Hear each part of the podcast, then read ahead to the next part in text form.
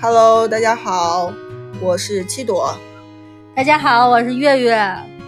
好的，这是我们今天在录第二期关于失业青年故事的播客。然后，月月可以先简单介绍一下自己。嗯，大家好，我现在是一位失业青年。我觉得我是总的来说，我是一个很有能量感。那为什么说有能量感？就是第一，我的身份还是比较多变的。我第一个身份是原来的一个大厂的失业员工。我们公司可能在座的所有的听众，大家都有听过，是一个财务状况非常好的大厂。然后第二个身份呢是，呃，我从大概七年前跟朋友开了一家小的珠宝工作室，所以是一个非常不挣钱的珠宝工作室的主理人。嗯，这段时间也贴过很多的钱，但现在还没有见到收入。然后第三个呢，也是第三个身份呢，我是现在是一位健身博主。也是因因为恰好这不是失业了嘛，我自己是有很喜欢健身的，所以就把健身的一些视频抛到了网上。我现在也是小红书和 B 站重点运营的一个新锐 KOL，鼓掌。哇，大概是失业多久了？呃，我失业这个事儿可以总的来说，我是今年的五月份就被通知我要失业了。但是我正式失业是从七月底，所以这个时间到现在也不是很长。这个我对稍微解释一下，就为什么 正是知道是五月份的时间，就那个时候五月份的时候，我的原来直属领导他同意他自己没有赔偿的离开，因为我原来直属领导在公司大概有十多年了，如果他要是赔偿的话，可能数额比较大。那么作为一个站错队的。当代社畜来说，你们懂的。当时在我领导签字完之后，就一个小时不到吧，我们就被陆陆续续的请进去，就说你们也被裁员了。然后，但是没有赔偿，没有赔偿，所以就给了我们大概两个月左右的假期去做休整。因为我在公司也大概待了一年多的时间，当然这个过程当中也有非常非常多的坎坷。啊。那个我们特别喜欢听坎坷，可以讲一讲坎坷吗？嗯，是这样的，就是我们公司有一个规定，就是公司不是裁不起人，公司也是钱比较多，但是因为他裁员的话就要砍嗨康，也也就是说我要把你砍了，你这个职位今后就再也招不了人了。但是我们其实财务状况很好嘛，所以这个公司的领导，也就是我们当时的总经理，他只不过是想用我们的嗨康去招他自己的队伍。所以他不可能给我们正式裁员的这个流程。当时非常的强盗思维，就只是给了我不到一个月左右的时间，就让我收拾收拾自己滚。但但是如果我要是走一个正常赔偿的话，我大概应该可以达拿到二点五倍的薪酬，这个是劳动法的一个约定。所以我在我前前司，也就是我跟七朵共同的好友的。呃，帮助之下，也就是前前司的人力和法务两位好朋友的帮助之下，嗯，跟 HR argue 了将近小一个月左右的时间，最后是敲定了两个月的带薪休假。这两个月我都可以不用上班，不用打卡，所以就是这两个月我开始开始去做了自媒体。嗯，哎，那就是你觉得从你，其实我理解就是说，从五月份开始，你就已经开始。处于一个半失业状态，对对，现在说准失业青年啊，对，准失业青年。那你觉得就这个过程中，你自己的一些当时的想法呢？就是是要迫切的找工作吗？还是？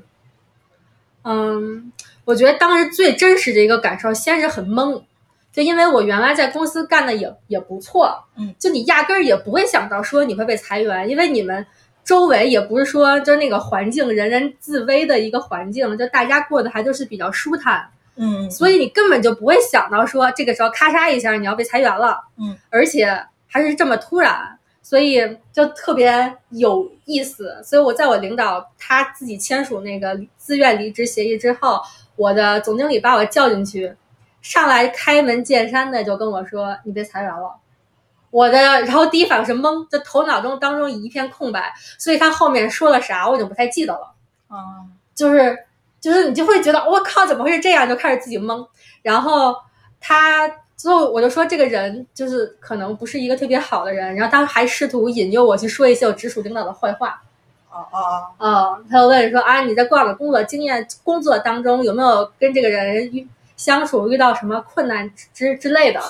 然后从这块儿我就开始清醒了，就是你从直接点像宫斗剧了。对，然后我的第二反应是复仇，我要复仇，复仇者联盟。然后，然后就从一个迅速懵逼的状态当中就清醒过来。我理清了一下思路，我就说去年您负责的那个 B 的项目 自带音效，您负责那个项目我们做的还是比较辛苦的，公司也给予了很多的支持，但是现在市场的反馈如何呢？我们也不不得而知。嗯，所以呢，如果今后要有机会的话呢，我觉得您最好还是看一下这个市场的反馈是怎么样的，不要搞得我们现在自嗨这样。除此之外，我没有别的问题了。呃，就回答的很棒，很精彩。对我也没有说他去坏坏话，也是里外里损了他，做一个很自嗨的事情。是的，是的。然后后来他又说 HR 去去来找我，嗯呃，所以那个时候我就开始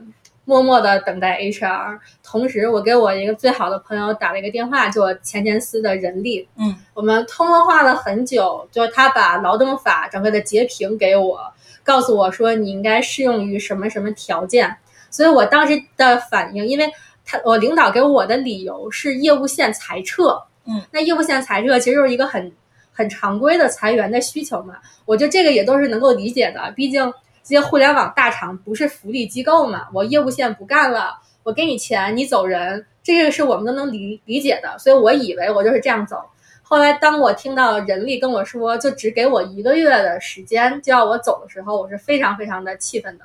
但也是我那个时候做好了功课，嗯，所以我也是提前录录了音，后面就是又是一套非常宫斗的宫宫斗 的 那啥，就是 round round 一，然后 round two 的时候，然后我就开始变得很 bitch，然后哎上来 HR 就问我说啊，我给你的那个条件你想好了吗？就一个月左右，嗯然后我就开始跟他说，哎呀，我这个人吧有很多优点，比如说我做事儿兢兢业业、认真负责，嗯，但是呢，我这人有也有一个缺点。然后 HR 就问说你什么缺点呢？我说我这个人目光短浅呀，我就爱钱，我所以我现在就想拿着钱离开。而且呢，我也大概了解了一下，就是如果正常来说呢，你们应该是给到我 N 加一，也就是我二点五倍的薪酬。但是呢，同时作为一个突然被裁撤的劳动者，我有权利向法院去申请，我可以要二 N 的赔偿。嗯嗯嗯，然后这个时候 HR 就开始，我就看他的脸就开始憋红了，就开始很、很很生气。然后，然后我们就开始继续聊。之后他就问我说：“那你未来有什么打算吗？”之后我说：“因为我觉得他可能是要问我说你是不是找工作，啊，然后对对会有，就是我感觉当时我们的 HR 可能跟我们聊的时候，也会说啊，你有没有什么计划啊什么的。我感觉他们自己心里面好像就默认说，我裁掉你，你可能是之前就在找工作了或者什么，但是完全没有，我跟你一样都是懵逼的那个状态，然后不知道说啊，怎么这么突然这个结果？你那么突然，你还问我有什么打算？我 我能有什么打算？我觉得他问这个问题就是，如果你的接下来的规划是要找找工作，你肯定不想惹事儿。啊，有可能。对，就如果比如说你要劳动仲裁，可能是大概两三个月的时间就过去了，这后同时你也没办法跟你的下家去交代，嗯，嗯就是你现在处于一个劳动官司当中，因为你劳动仲裁的过程当中，你也不会拿到离职证明，嗯所以他就是想用这个说你要赶紧找工作的话，你就应该是会接受我的这个无理的要求，然后带着然后带着这一段的小小的所谓的带薪休假，然后赶紧滚。然后我就跟他说，我就说，哎呀，我我我这个人吧，现在其实就是我的规划呢，就是拿着我的 N 加一，好好的舒舒舒舒服服的躺着。嗯所以 当我说到这个的时候，我们的人力就更无语了。对，所以那段时那个时候聊的也不是非常的愉快，而且啊，最后是怎么样反转了呢？呃，这个还是这第二轮的时候就是这样。后来就是我我 HR 在找我聊的时候呢，我还故意使了一个小心眼儿。嗯，他本来是上午十点钟问我说我们能不能聊一下，之后我说你等我一会儿吧，我现在要写一下工作交接，所以我大概是十十一点四十五跟他正式聊的。然后，所以我们这个聊天很不愉快的过程当中，我就假模假式的看了看手机，我就说现在距离十二点，我午休还有一分钟左右的时间，您还有什么别的事儿吗？没有什么别的事儿的话，我们一起去吃饭好不好？哦，然后第二轮就不欢而散了。第三轮呢？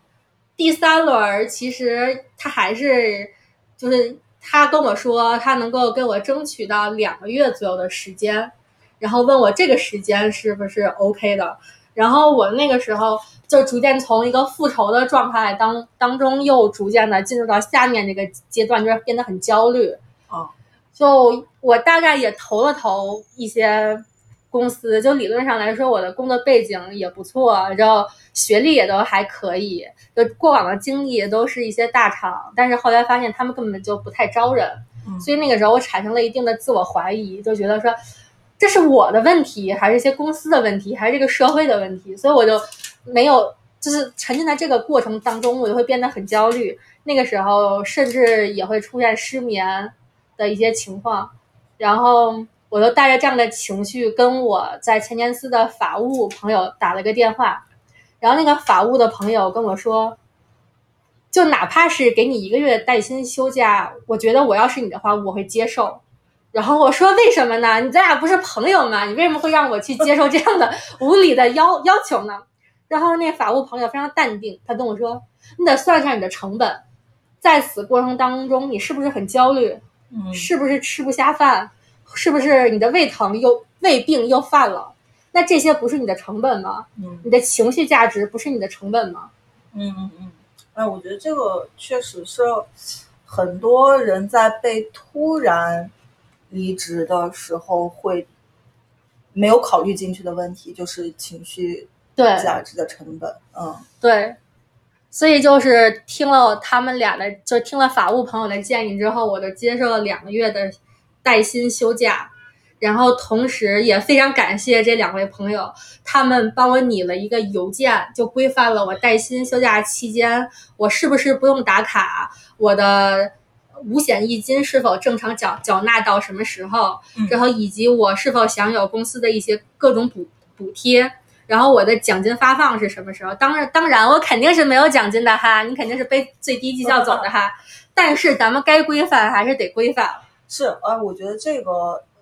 确实得有专业的人士指点，就是关于说，尤其是社保吧，五险一金，因为我记得我们当时离职的时候，有一些小伙伴儿。他就没有去谈这个问题，然后比如说他当时是因为我们不是二十五号去发整月的那个工资嘛，然后他可能是二十五号签的，然后但是到时时候发工资的时候，他会发现他自己的工资少了一点，呃，真的有，就是我们组里面有一个小孩儿，然后他去问 HR 说怎么少了一点，然后 HR 跟他的反馈是说你的工资就结到二十五号。啊，他就没有问清楚说你的工资的结算日周期是按什么样来算的？因为其实你最后再多争取那几天也没有关系，他一般也会给你。但是可能你不注意这些事情，就最后你自己会损失。而而且尤其是在这个这种情况下，我觉得反正之前也问了很多被离职的朋友吧。嗯，公司相对而言确实是一个比较强势的一个主体，而且他自己有法务部门，有财务部门，他能计算的很周全了。个人可能真的有点像胳膊跟大腿去拧，你能想到的就是尽可能的、尽力的保全自己的能争取到的所有权利，千万不要嫌它小。是的，是的，这个也给大家另外一个小小的建议，就是你可以在公司里多交一些朋友，他哪怕并不是什么业务部门的 leader，但但是他可以在关键的时候真的会帮到你。那我就是比较好奇的一点，就是在你失业后，你觉得最最艰难的事情是什么？是找工作吗？还是？我觉得最最艰难的不是工作本身，是一个信仰崩塌。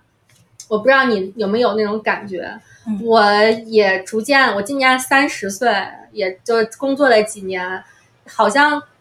就小的时候对于工作的那种信仰，就比如说我努力工作，我就会升职加薪，达到人人生巅峰。但是就是因为这件事情导致了我信仰的崩塌，我会知道，在你通往人生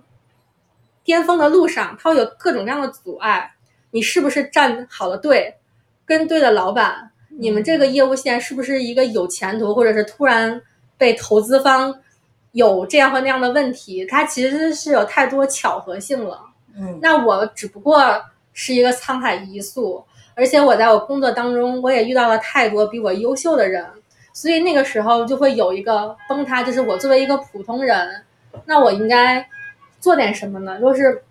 我应该怎么样才能达到我想要的那种生活？是这样的一个崩塌感。它并不是来自于啊，我下个月找不找不着工作，我下个月有房贷的这种感受。他的感受就是我已经不再相信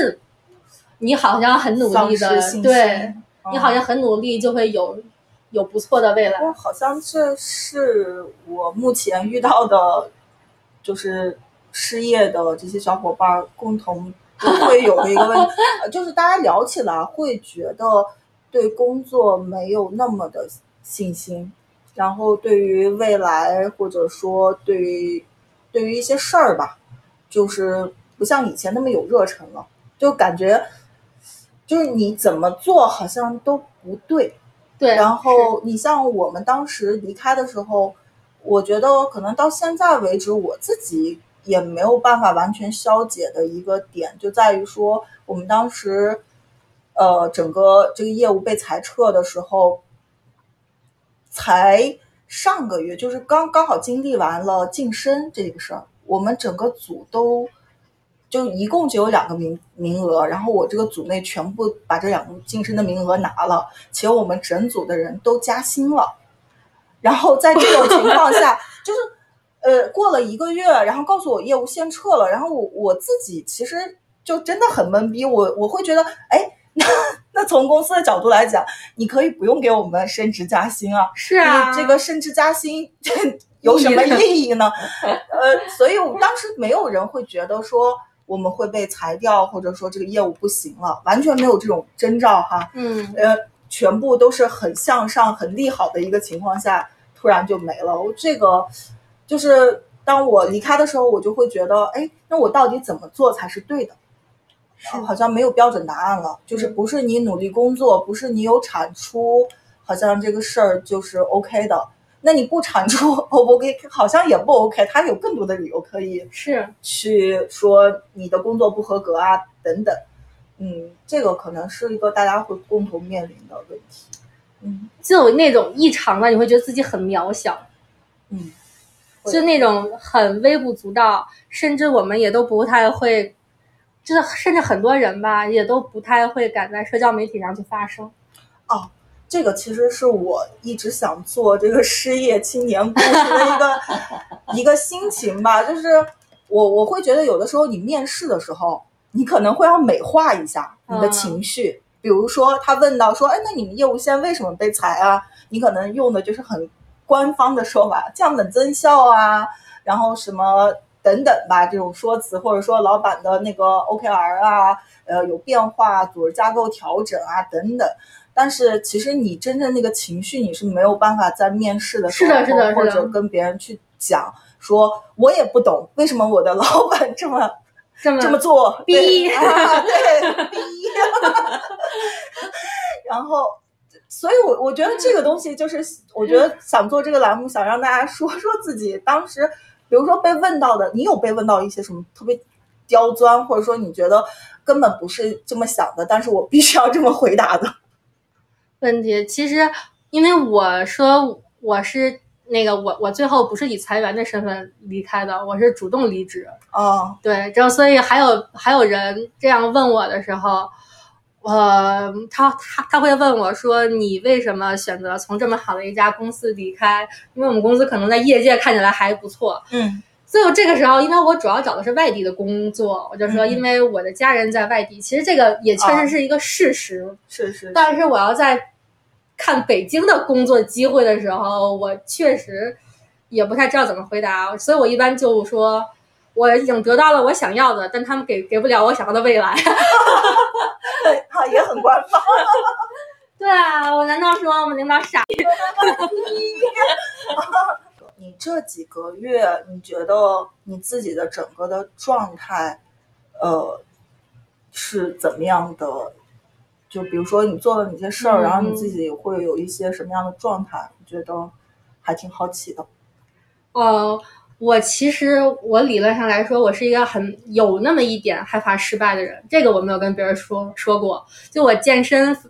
已经很多年，而且我朋友也都看到过我哈，就是身材也都非常的好。嗯，但是也有很多人跟我说，你就我比较适合去做 KOL 网红这一类。嗯，但是我一直都没有去做，也是一方面，就是确实因为我要兼顾一个互联网的主业，而且我还考了一个中英国皇家珠宝协会会员，就是一个全球通过率仅有百分之三十的珠宝鉴定师。就这个其实牵扯到了我很多的精力，嗯，所以对对对，然后所以这方面，呃，我也第一是没有再精力去做健身，然后另外我也是害怕我做了之后不火怎么办？哦，就是我觉得后一者的原因可能会更大一点吧，因为这是你非常一个有自信的事情，它甚至比我的在互联网的工作我都会有自信，然后你要做了之后不火怎么办？你是不是又一多一重自我否定？所以我觉得这个可能是我自己内心的一个想法。假设说，就是，呃，因为我不是一个什么健身博主，或者说在某一个领域就是像你这么资深、深耕到这个程度的，所以如果说你是在比如说没有遇到说失业这种挫折的情况下，你会怀疑说我做不活怎么办？这种，我觉得会的，就是。可能在外表上，大家都觉得啊，你这个很有自信的人，但实际上，我觉得可能还是会有一一些偶尔的一些感受，就会害怕失败。其实就其实就是会害怕失败。但我已经过了这个坎儿了，我其实现在就觉得说，可能是上天给我的一次机会，让我去迈过这个坎儿。我我逐渐的就想想开了，就想开的点就是，你在别人眼里重要吗？就其实你没有那么重要，就是。我现在真的是很切实的会感感受到，除了跟你有直接血缘关系，你的父母子女之外，就包括哪怕是你的伴侣，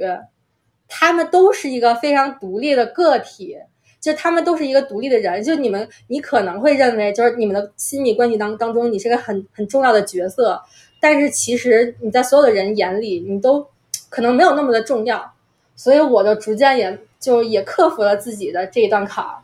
我我们理一下这时间线，就是说你是失业了之后就开始做博主，对对。哎，就是你怎么想到说开始做博主的这个事情的呢？嗯，主要就是这是我内心当中一直好像会有一个声音在告诉我说，你你应该去做这个事儿。但是可能或许是因为我时间方面的原因，或许也是因为可能会害怕失败，所以我一直都没有去去做。而且现在的这个机会正好是，嗯你被裁了，而且我那个时候，我现在想想，我拿了两个月带薪假假期也还是可以的。嗯，你还是能够以一个比较体面的身份去生活，包括我也每个月虽然我没有上班，但我还有跟我之前一样的薪酬。嗯嗯嗯，所以就觉得。人生好像突然就到了一个你能够追求自己的那么一个小小的契机。你你健身多久？大概我从大大学开始练跆拳道，然后后来毕业之后开始做撸铁，怎么着算下来现在得有十年，系统健身大概有七年。那很久了。失业了之后。其实你就开始想说，我是不是可以把健身这个事儿对拿出来做一下？对，对，我觉得能做的资本还是因为你有十年的沉淀。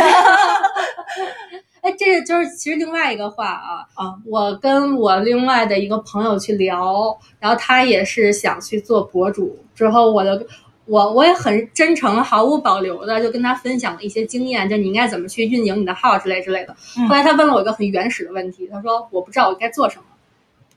后来我就说，哎，你看你平时喜欢什么呀？就是你能想想想你坚持什么事情坚持的最久，哪怕你坚持打游戏，最久，嗯或者是你坚持每天捯饬自己，给自己搭配衣服，或者是你坚持每天给孩子做便当，嗯，其实这都是你一个可以输出的点。然后后来那个朋友说没有，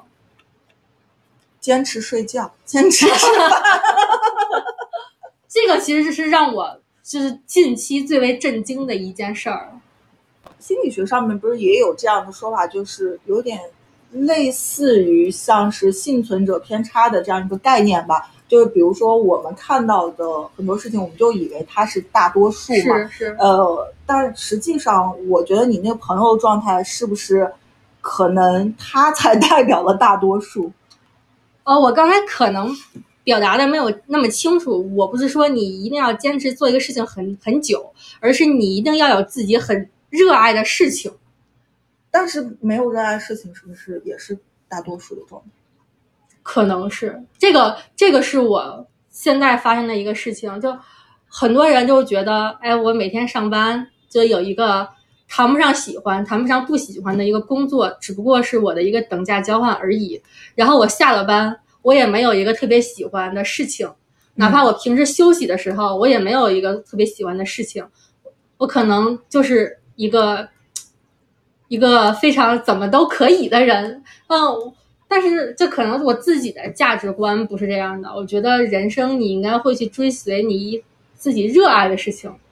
就你哪怕你热爱一些很微小的事情，你养个多肉，养个猫，嗯嗯嗯。或者是你喜欢晒太阳，嗯。或者是你平时喜欢跟家人去散步，去公园里遛遛弯儿，跟老头老太太下象棋，就是就这一些小小的喜欢，嗯。其实是能够像那个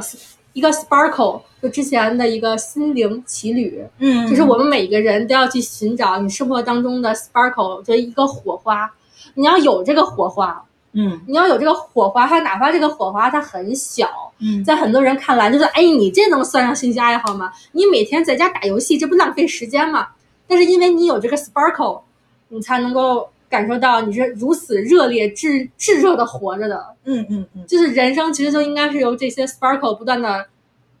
就是串联起来。我是这个意意思，就哪怕你是个喜新厌旧的人，我今天喜欢养猫，明天喜欢养狗，只要你不遗弃小动物哈，嗯就是你作为一个负责任的人，你今天喜欢 A，明天喜欢 B，其实都可以，但是你一定要有这种 sparkle 的存在。但是后来我发现，可能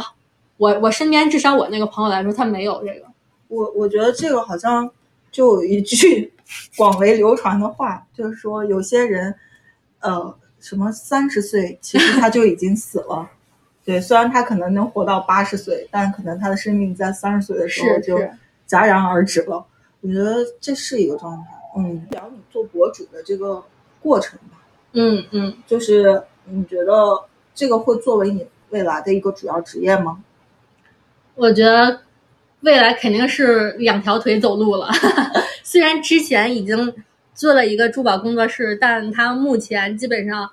呃，账面上是有赚钱的，但是基本上你赚了钱，你就要去进下一部分的货。你也知道，就是珠本珠宝它不是服装嘛，它不是快销，你基本上一一两百块钱就能进着货。嗯，我们这都是还是真金白银的砸的，对。嗯对，所以就未来可能还是就我未来做博主方面，一方面我觉得最主要的还是热爱，就是你会很热爱跟别人去分享你你健身的这些快乐。嗯对，所以这个还是我未来会继续坚持这样的事情。挣挣不挣钱，现在我已经不太 care 了。就如果我未来能找找着工作的话，我的主业就毕竟我在大厂干了这么这么长时间，你要如果能有。就哪怕是平心的话，至少你还是能够在社会上有一个比较体面的生活。但是我就是想想把这个号保留下去，就是保留自己的一个非常喜欢的东西，就这这种。就是很多人也会，包括我自己也会有一个疑问啊，就是比如说我有一个非常热爱的事儿，然后像你其实现在做博主已经算是小有成就了，对吧？那在这种前提下，为什么还要再去找一份工作呢？嗯，很现实，就是你要算一算你们家的开销。嗯，我去年也是，就前几年吧，就互联网比较好的时候，那个时候就买了房，嗯而且就是在我们公司后厂村那边，就大家就可能在北京的朋友，你们能知道后厂村那边的房价啊，它基本上跟市里的房价是一样的，一平也十万的那样。对，虽然我们买的是属于那种相对政府限价的房子，但是它怎么算下来，你每个月还有一定的房贷。然后虽然我我我我的这个房子不是刚需啊，就可能我会日后租出去，但你每个月还会有一些小的房贷的概括，而且就是这个就是你要去填的这个概括，你还要有一份工作。然后另一个是我昨天晚上想明白的，特别逗。昨天晚上跟我原来的一个很资深的领导聊天，他我我第一份工作我就不说是是是在哪儿了啊，是在一个特别知名的广告公司，应该是一个大 f A 了。嗯，然后那个总监姐姐在那个 f A 里待待了十多年，她后来也是因为站错队走的。嗯然后我们俩就聊，我就说我还会工作的主要的一个原因，就是因为我觉得我在我的职场生涯当中还没有取得我想要的成就。嗯就无论这个成就是 title 上的，还是收入上的，或者是项目上的，我觉得它始终对于我来说，这个这次离职就像一个顿号一样，嗯，它不是一个句号。我毕竟也就是本科和研究生都学的是 marketing 方面的专业，因为自己也是花了很多的时间，就包括我最开始报这个专业的时候，我就是很喜欢。嗯呃，所以他，所以我是想把这一份职场生涯给继继续下去，所以这个可能对于我来说是一个比收入更要更主要的一个原因，就是我对未来职业发展可能还会有一些不切实际的梦想的。那我我觉得我我能理解到你们那个意思，就因为毕竟你是学市场这个专业的，那其实大家也都知道，做市场的话，它还是要借助一些平台的力量，对你才能打造一些更好的案例出来，才能积累更多的经验吧。就是你凭自己一个人做市场，可能还是有点难。那我理解，其实一方面是钱经济上面可能有一些实际的刚需的需求，另外一方面可能是自己的一些职业发展或者更长远的一些想法。对，从工作到现在，你觉得你自己做的最有成就感的事情是什么？我觉得就是这两个月吧，现在基本上我两个平台的粉丝已经到了三万五了。哦，我就是 B 站和小红书到了三万五，就是当你粉丝到一定阶段的时候，就第一，这各大平台的运营就会来找你了，嗯，就是他他无论是给你钱，实打实的收入，还还是给你流量，他会邀请你去入驻，嗯之后同时你也会有那种。就我们会被拉到一个群里，他每天运营也都会给你分享一些干货，就告诉你应该怎么样做内容会比较火。嗯所以就是这方面带给我的成就感，其实比我接广子来说的成就感是会更高的。哎这一块儿我觉得可能是大家比较感兴趣的，因为有可能收听我们栏目的小伙伴儿也在面临着说失业，或者说我想要离职，嗯嗯然后或者说我有做自媒体博主的这样的打算。那我们接下来又是一个干货的时间，你这两个月是怎么把你的号？你是从零开始做的吗？完全从零开始做的。可以跟大家分享一下吗？嗯，我上来可能先泼一盆冷水啊，就是这个事情，就虽然我每天在朋友圈里发，哎呀，爸爸们不要再给我广子了，我这个月的档期都满了，然后或者是哎呀，就一不小心阅读量五十多万了，然后 就这种比较凡尔赛的东西，但是后其实这背后非常非常的辛苦，就是但是你怎么辛苦的，我没有跟任何任何人去说，嗯但是这个才是一个常态，就是你你做不火，你的发的东西没人看，这是一个常态，是一个再正常不不过的事情了。我只不过我觉得我是能力加上一部分的幸运，我才在短时间之内积累了粉丝。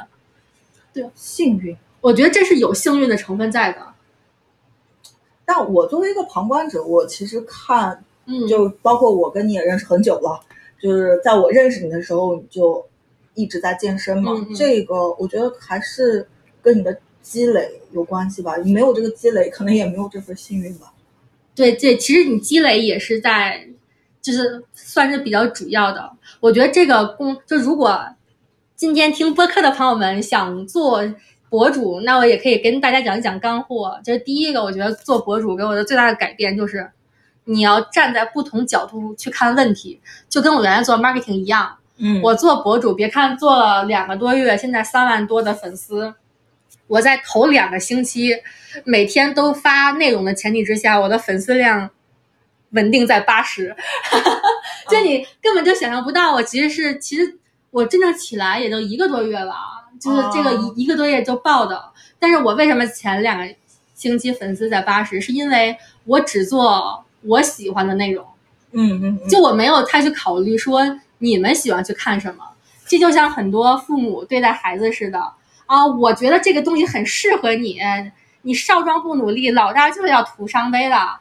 对，所以有很多的时候，我们只不过是自顾自的去说，但我们很容易去忽略掉平台上的人，一些观众他真的是去 care 什么。是，所以，所以我是做了这个方面的一个转变。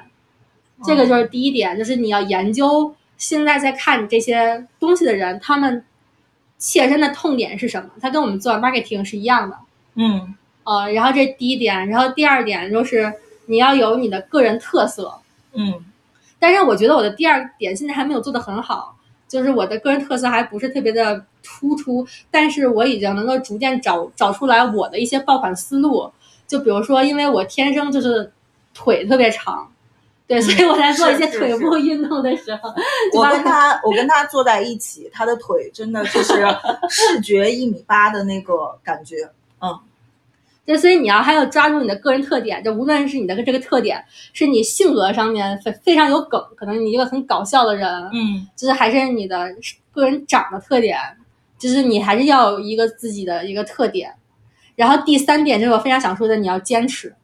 就为什么就是说说你你一定要坚持。就我有一个朋友长得非常的好好看，还是个阔太太，就是那种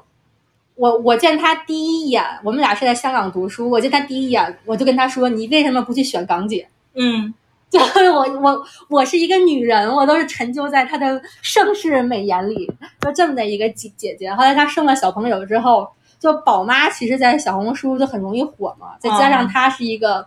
家里条件很好、长得又很漂亮的女孩子，所以她一篇文章就火了。哦，但是她就没有坚持，后来也就随心所欲的发，就变得很平平。所以当你一定要做的时候，我建议所有的新人，你头三个月最好能够保证日更。嗯，但你要想一想，你要保证日更，你这个工作量是要有多大？是，我觉得，因为我我这不是之前做的那份工作，也是要跟很多创作者打交道嘛，我会我我能理解你说这个点，就我觉得最难最难的好像是坚持这个事情，因为对于普通人来说，可能很多人会觉得我很有表达欲。然后我觉得我可以，啊，他说的这些东西我也知道啊，我也能说，但问题是你能不能持续的说，或者持续的输出，这个还是就最后还是考验到了你的沉淀。对，嗯当然我这里的分享是你想把当博主当成至少是一个副业去挣钱，但如果你就说我就是喜欢分享我日常的生活，那 OK，你怎么发其实都可以。嗯但是说如果你但凡是想说我想把这个号发展起来，今后可以为我带来一些收入的话，那你就要用工作的态度对去对待它，对 就不能随心所欲了。对，嗯，是，我觉得这个分享还蛮干货的，就是可能会给一些失业中想要说自己干点什么的人一个小启发吧。就是我想一想我现在能做什么，因为我觉得整个事业我自己的体会啊，这整个过程中，嗯，我觉得最可怕的一个事情是说无所事事，每天很被动，因为你你现在也在就是不停的去看新的机会嘛。那我觉得在看机会的过程中，其实你一直都是处于一个特别被动的状态，就不如自己主动做点事情，可能会更好的调节一下自己的心情啊、情绪啊之类的。对，就是你现在所说的那个主动去找一点事情，是其实就是去寻找你生活当中那个 sparkle，嗯对你的一个热爱。就就是我我是觉得不是所有人你都一定要去当博主，不你不是都一定要火，那些火了挣钱一定是少数人，但是就是你还是需要找到一个非常热爱的东西。是我我最近好像是看了，也是有一个短视频嘛，它是一个。呃，那个人我还蛮欣赏的，他自己也会经常分享一些知识啊什么的。他就说到，你你他跟你的观点是一致的，就是说，你只有找到你自己热爱的那个事情，你才会不计回报，然后才会不会嫌什么心累啊、身体累啊，然后持续的去投入。我觉得这个是更长远的一个事情。嗯，对对对，就所以就是我们做博主，其实第一步的话，你还是要去找你非常。喜欢的事情，这剩下的一些运营思路，就比如说你的标题应该是什么原则，你封面应该怎么画，这个你随便去搜一搜教程，有比我讲的多，就比我讲的更详细的，甚至是比我总结出来更多的方法论的东西。这些其实是你一个锦上添花的事情，但是你是不是否真的会？对一个事情感兴趣，有充足的表达欲，且你每天能够很辛苦的去坚持，这个才是一个基石。我最开始做的时候，你想我一个失业的人，我每天早上六点多起床，对，上班还吃饭，居然不迟到。对，哎，这我可以跟大家说一下，我其实是那种很容易睡懒觉。就我压根儿就没有准时到过公司的一个人，所以你今天跟我说你六点起床，我还问了你一句是早上六点吗？早上六点，就这个是我感受到特别大的一个不同。就你上班的时候，你要有摸鱼，你就会觉得我靠赚到了，老子今天带薪摸鱼，带薪拉屎了，就就觉得很赚到。但当你真的自由职业的时候，你就会觉得我靠，每一分钟都是你自己的。哦，是。就是你今天要摸鱼，那你可能就是少了一份收入的机会，这个是给我一个非常非常大的不同，不同的感受。就自己找到自己想要做那个事儿，你都不用想说我怎么变得自律，自然而然就自律了。对对对，就我现在对自己的生活状态还是比较满意的，就我有自己喜欢的事情，而且我像像我妈经常会问我说：“你这每天。”自自己在家是不是无聊啊？我说没有啊，忙死了，忙死了，真的，一天忙忙叨叨的。我还是跟像社畜一样，每天晚上十一点躺在床上才能刷一会儿抖音，然后放空一下，就跟原来的状态一模一样。说剩下你需要自己写脚本、拍片子、剪片子，然后还要做一天三顿饭，嗯，然后可能还会去聊一聊新的工作机会。然后可能还会有一些金主爸爸，你需要再沟通一下他们的广一些广告思路什么之类的。同时，我自己还有健身的习惯，不想丢嘛。我还在珠宝方面，我还要继续在背书，嗯，所以就每天生活还这样听起来很羡慕你这个事业的 这个阶段、这个时期，就是感觉你一直都是在用这些时间在做自己的事情，不管说现在。呃，经济回报如何吧？但是他的情绪上、心理满足感、成就感上，我觉得都是处于一个巅峰的时期，是吗？对对对，就是从我最开始说的迷茫，然后想要复仇，然后然后再到焦虑，到现在已经渐渐的进入了一个平缓期，就是我可以跟大家去。分享一下我的一个感受，就我是在最迷茫的时候听了我一个好朋友的播客，嗯，然后他那期播客只是想讲一个摆烂的人生，嗯，他说他找了一个他自己的朋友，然后那个人一直在摆烂，然后后来就真的是在摆烂啊，就躺 就是我们俗称意义上的摆烂，躺在家里玩游戏的那一种。后来他请那个摆烂的人过来分享的时候，他说我每天很忙啊。说，然后那个人就问他，说你每天每天在忙什么？他说我每天在忙着跟自己对话。这个这事情突然就触动我了。就比如说，你要经常去问你自己，你开心吗？或者是你此此时此刻你的内心想要干嘛？你是不是饿了？你是不是渴了？要去喝水？然后你你想做一些什么事情让你自己真正快乐吗？就是我们在成长的教育里面，就压根儿没有那种跟自己对话的这一门课。我们的教育一直都是。你要，你要考一个好的初中，你要中考去一个好的高中，你高中要去一个好的大学，然后你大学要进一个大厂。然后我就我先生他的领导的小朋友，今年才上小学一年级吧，他要把他课表分享给我看。他们虽然下午三点钟就放学了，但小孩会上各种各样的课外班，一直到晚上九点，而且一个一年级的小孩儿，他周六课表也是满的，从九到九。然后我就说，你从小学一年级就九九六，为了之后就你毕业之后进入大厂九九六吗？就我觉得这个事就就真的很扯。就你没有一个真正跟自己对话，你就压根儿不知道自己去喜欢什么。所以我就说我那个可能就生活当中没有自己 sparkle 的朋友，也是因为我可能在我们的教育当中，他没有刚和自己对话，就没有去了解说你自己真正喜欢什么。是对，我自己这段时间有这个体会和感受，因为上一期录那个节目的时候，我的朋友还问我说：“呃，你现在状态怎么样啊？是不是？”就是到了那种饥不择食，就什么 offer 你都能接。然后，因为之前我不是拒了一个 offer 吗？说那你会不会后悔啊什么的？当时我说不太后悔，但是在跟你录这个节目的前一两周吧，我有一个阶段，就是我可能极其焦虑的时候，我还是有一点后悔的，因为我想到我的房贷，然后我就在想啊，那个工作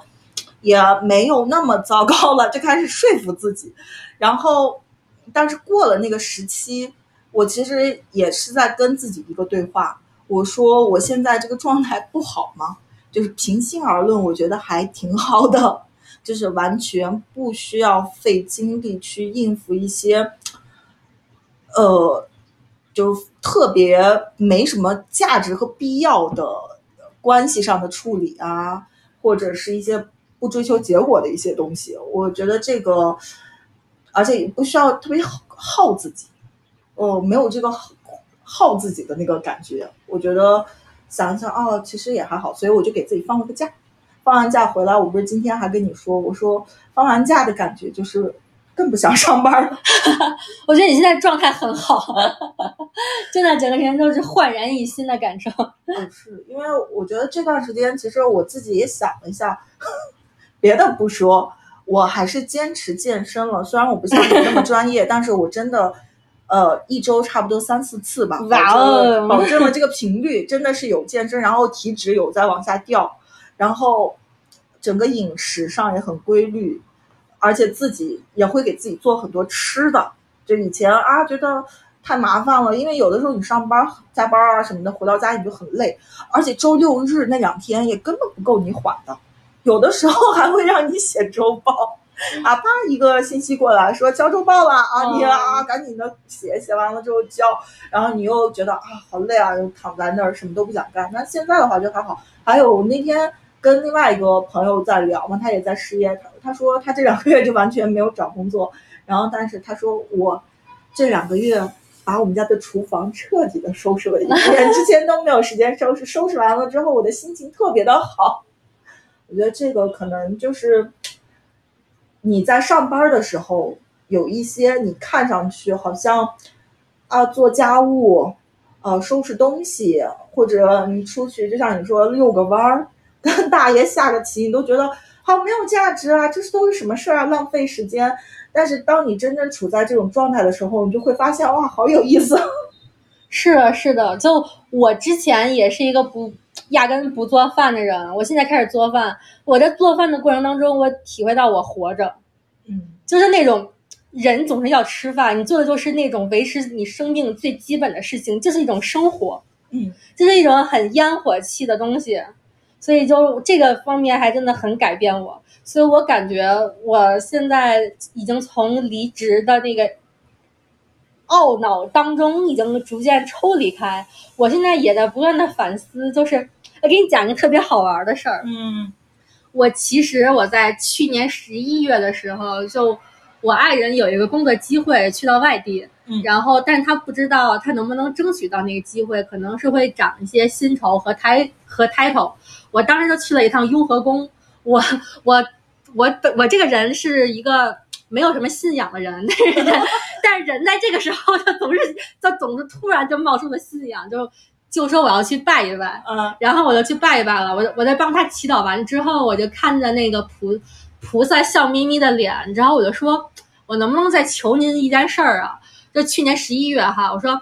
我虽然不太喜欢我的工作，就我现在我在互联网大厂的那个工作，但是我实打实的觉得我的身体很舒服，因为它不是一个很辛苦的工作，然后它也很体面，而且它的收入也还不错。然后，但是呢，我的内心就总是觉得不舒服。我觉得这个不是我想要的人人生，但是我又没有一个理由我要离开他。我说，如果您真的在就是有有灵的话，您能不能帮帮帮我？然后我就被裁了，然后然后人有有求菩萨保佑发财，说找到工作，然后你这是求菩萨保佑我，给我一个理由离职。对，然后我还跟我爱人开玩笑呢，我就说这事儿怪我，我没跟菩萨说明白，我想怎么离开。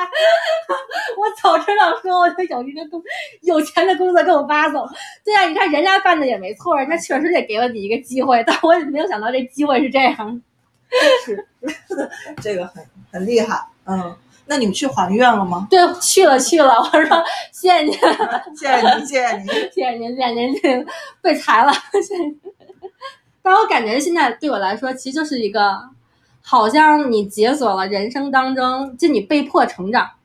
被迫从一个真正舒适圈里走出来。就呃，这块我要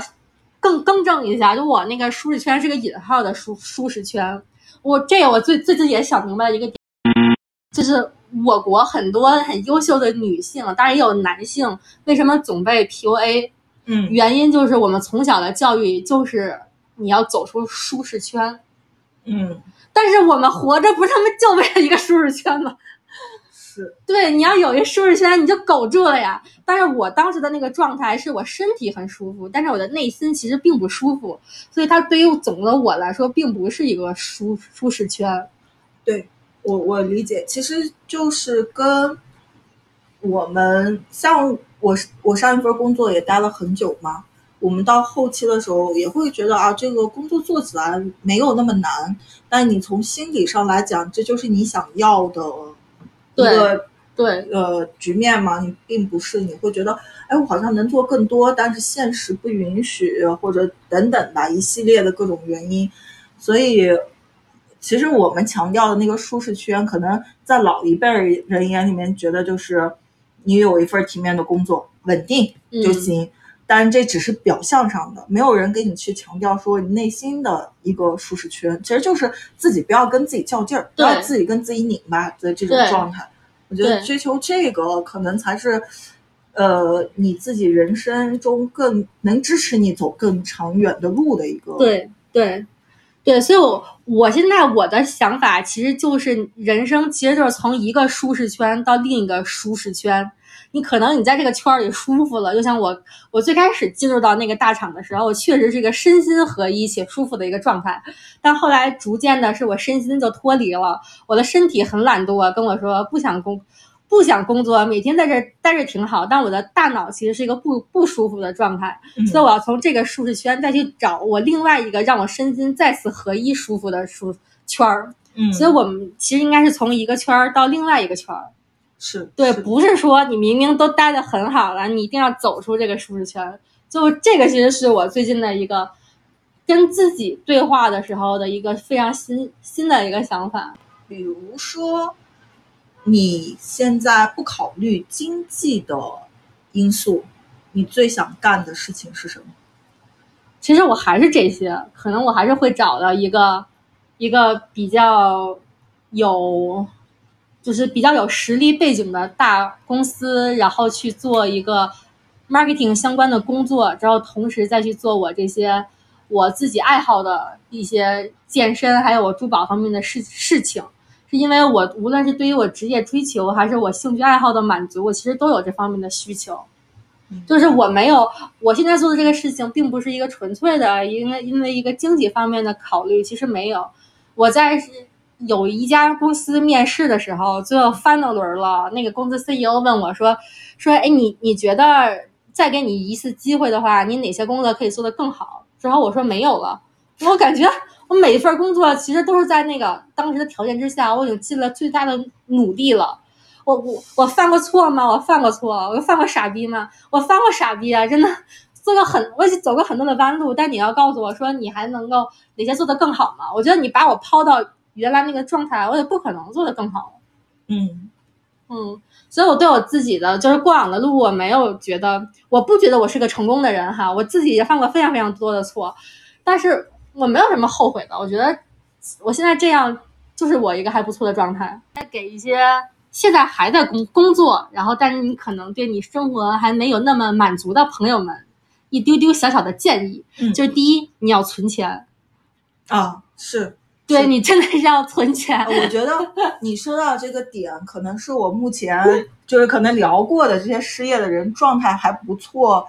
的一个 核心的点，就是大家之所以状态会这么还可以，没有那么的丧的原因是，大家多多少少有一点点存款，可以帮助你稍微度过一下这个过渡一下这个时期。对、嗯对，千万不要被这种消费主义的陷阱所洗脑。真的，你日常的消费就还是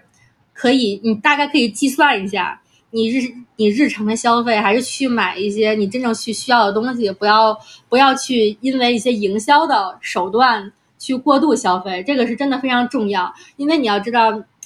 就人可能无论是在什么时候，可能会遇到这样或那样的困难，但是钱真的是可以保证你活得还相对体面的一个非常重要的东西，所以一定要有理财类的规划。也同时，我也不太建议朋友们过度的，比如说去投资，因为因为我身边有一些朋友，可能他们呃目前都还是用花呗。去借钱然后炒股，短期之内的对他们短短短期之内的效益非常好，但是但是这个其实你哪一天会崩盘，根本就不会知道的。嗯，对，是我自己曾经投过一个基金，完全在不懂的情况下随便买了一只，一直跌。但是好在什么呢？我不是用我紧急的钱去买的，嗯就是很闲的钱放在那里，我就不看它。三年之后，它涨回涨了百分之十，我就赶紧把它卖掉了。那你也算赚了。对，是我没有赔，但是呃，这个收益率呢就不说，但至少没有赔吧，我觉得还好。然后另外，我觉得这几个月确实像你说的，我自己有仔细研究过我的花，就是花费，嗯呃，相对而言，比如说像打车啊、出去吃饭啊这种钱会少，但我会买很多食物。就是在家里面，因为你自己想要做饭嘛，你可能就会囤一点调料啊什么的，你就看到什么，呃，有意思的那种吃的，你都会想尝试一下。在这上面，但是你知道吃的本来它也花不了太多的钱，嗯，然后顶着就是出去玩儿可能有一些花费。就整个来讲的话，觉得，嗯，比起之前你莫名其妙花掉了很多钱，你在失业的时候。的钱的花费相对而言简单一点，没有那么多特别复杂的需求了。嗯嗯，然后第二点就是，就是请大家要像渣男和渣女一样的工作。就什么叫渣男渣女？就是你可能现在在一家公司，你的收入还有你的职级都非常的稳定，且你自己身心都很舒服。但是也请你一定一定要多和猎头聊一聊，多看看工作机会。就不要是就觉得啊，我现在工作好的很，我们公司状况挣钱，是对我觉得你说到了这个点上，就是我失业后跟一个朋友去聊天，我讲到了我的现在面临的一些问题，然后他也很诧异说：“那你为什么没有提前准备？”我说：“我真的是毫无想法，对于跳槽啊什么的，就是有点。”忠心耿耿，过度的兢兢业业，但是就，然后我那个时候也就想明白一个道理，就是你跟公司之间永远就是合作关系，就是一个平等的交易关系，可以这么说，就是你付出你的劳动，他给你给回报，然后你不是把你的所有的一切都分献给了他，所以你还是多多少少。你哪怕再喜欢这个公司，你也要特别理性的站在一个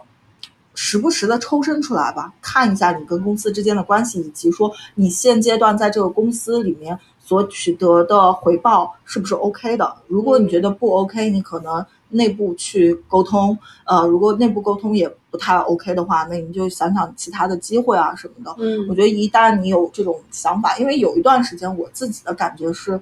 我觉得好像不是很 OK，我的付出跟回报并不是成正比，但。但是我自己就有一点感情用事，觉得啊，我很喜欢这份工作，我很喜欢就我现在带的项目啊等等，就没有想太多的事情。但是你现在回过头来想想，可能你那个时候做准备，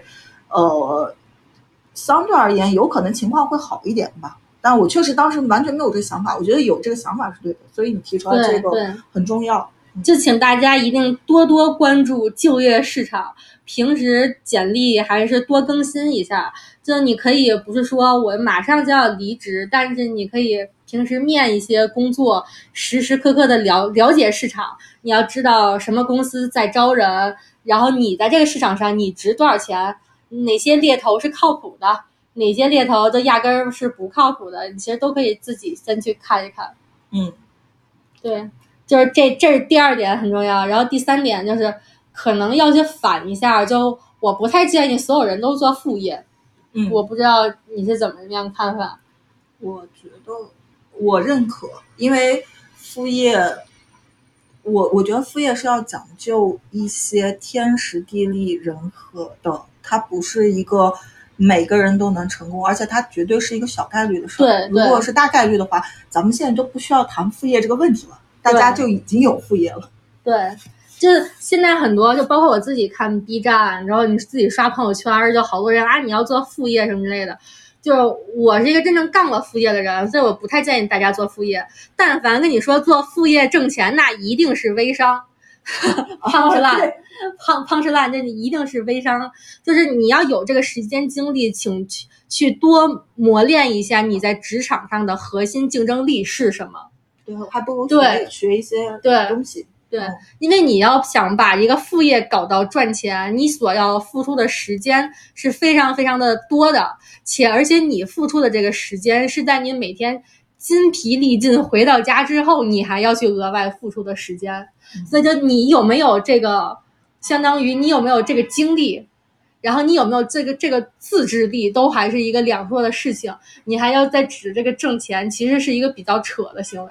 是对，现在只是那些微商在告诉你说啊，你做副业吧，在家足不出户发发朋友圈，你就能挣钱。其实不是的，就我不是做那个珠宝方面的副业嘛，嗯就我们工作室开了有七年，我是自己去考了珠宝鉴定师，我现在可以锻炼到肉眼能够辨别百分之八十的宝石品类，嗯然后甚至有一些宝石，比如说是红蓝宝石，我能用肉眼去分辨它们的产地。嗯，在一些不看证书的前提之下，就你们知道要做到这个程度，我真的我累到我心脏疼，就是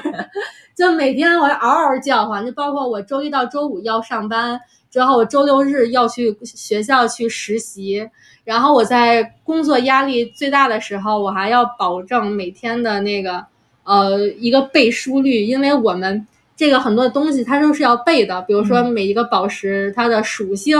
它是什么一些专业术语，你都是要往脑子里死记硬背的。包括你一个三十岁的年纪，你还能不能记记到这么多？可能你读都读不顺的东西，这个其实是一个非常打问号的事情。就我为什么能够坚持下来？这第一，坦白的说，我上份工作不忙。嗯嗯嗯对，这个是感谢之前的那个公司，我确实不忙，我才能够这样做。那第二是我真的发自内心很热爱，嗯所以我才能做下去。就当然，如果你是那种，比如说你在一个养老型企业，